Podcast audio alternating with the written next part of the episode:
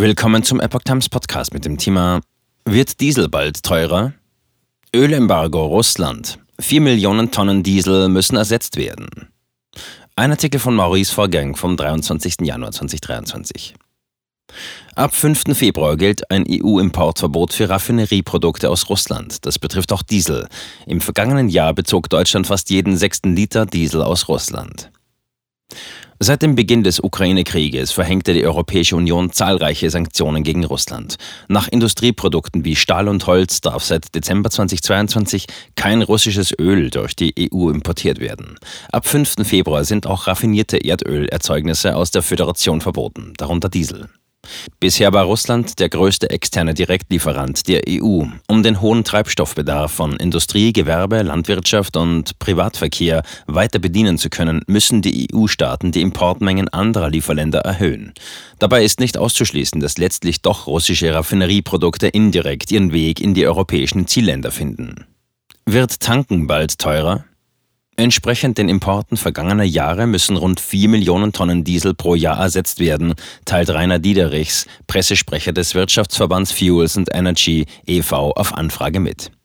2022 habe Deutschland nach vorläufigen Zahlen 12,5 Prozent seines im Inland abgesetzten Dieselkraftstoffes aus Russland bezogen. Ob ab dem 5. Februar die Preise an den Tankstellen infolge des Embargos steigen, bleibt abzuwarten.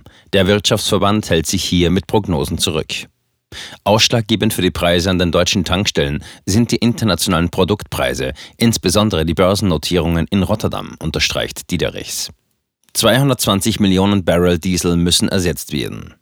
Die gesamte EU importiert im vergangenen Jahr etwa 220 Millionen Barrel Dieselprodukte aus Russland. Diese fallen in Kürze weg. Aber die verlorenen russischen Vorräte werden ersetzt, versicherte Eugene Lindell, Leiter der Abteilung für raffinierte Produkte bei der Beratungsfirma Facts Global Energy.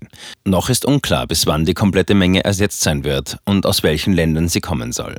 Diederich sagte zu möglichen Engpässen, wenn Mineralölprodukte in Lieferregionen fehlen, erfolgen diese durch zusätzliche Importe aus dem Ausland und durch Transporte innerhalb Deutschlands. Zusätzliche Importe könnten zum Beispiel aus den USA und dem arabischen Raum erfolgen. Daraus würden sich jedoch weitere logistische Herausforderungen ergeben. Die deutsche Mineralölwirtschaft arbeitet mit Hochdruck daran, die Versorgung weiterhin sicherzustellen. Zusätzlich würden die Reserven des Erdölbevorratungsverbands EBV Deutschland eine gewisse Versorgungssicherheit verschaffen. Der EBV hält gesetzlich vorgeschriebene Mengen an Erdöl und Erdölerzeugnissen in Höhe der innerhalb von 90 Tagen netto nach Deutschland eingeführten Mengen vor. Derzeit werden rund 15 Millionen Tonnen Rohöl und 9,5 Millionen Tonnen fertige Mineralölerzeugnisse wie Benzin, Diesel, Heizöl und Flugkraftstoff vorgehalten. Diese strategischen Reserven seien landesweit verteilt, um auf regionale Versorgungsstörungen schnell reagieren zu können, ergänzte Diederichs. Bezugsquellen im Ausland. Der für die EU naheliegendste Ort für Importe ist der Nahe Osten. Erst kürzlich sollen hier große Ölkonzerne riesige neue Ölraffinerien in Betrieb genommen haben, die entsprechend große Mengen an Treibstoff herstellen können. Abu Dhabi National Oil Co. hat laut Blackout News bereits einen Liefervertrag für Deutschland abgeschlossen. Auch Indien und die USA, die beide seit mehreren Jahren die EU versorgen, erhöhten in den letzten Wochen ihre Lieferungen.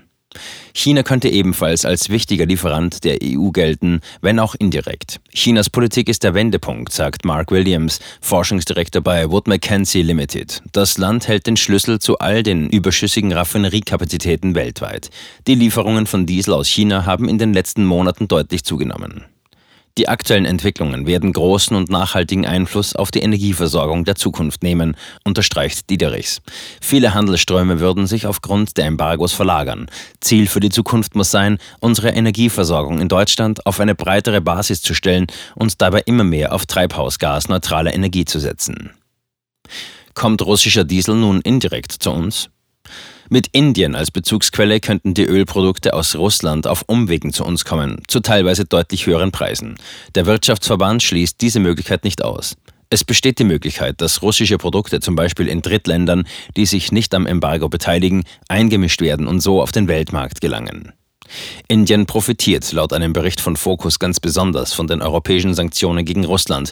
Im vergangenen Jahr, Stand November, stiegen die Ölimporte von kaum nennenswerten Mengen auf rund 900.000 Barrel, 143,1 Millionen Liter pro Tag an.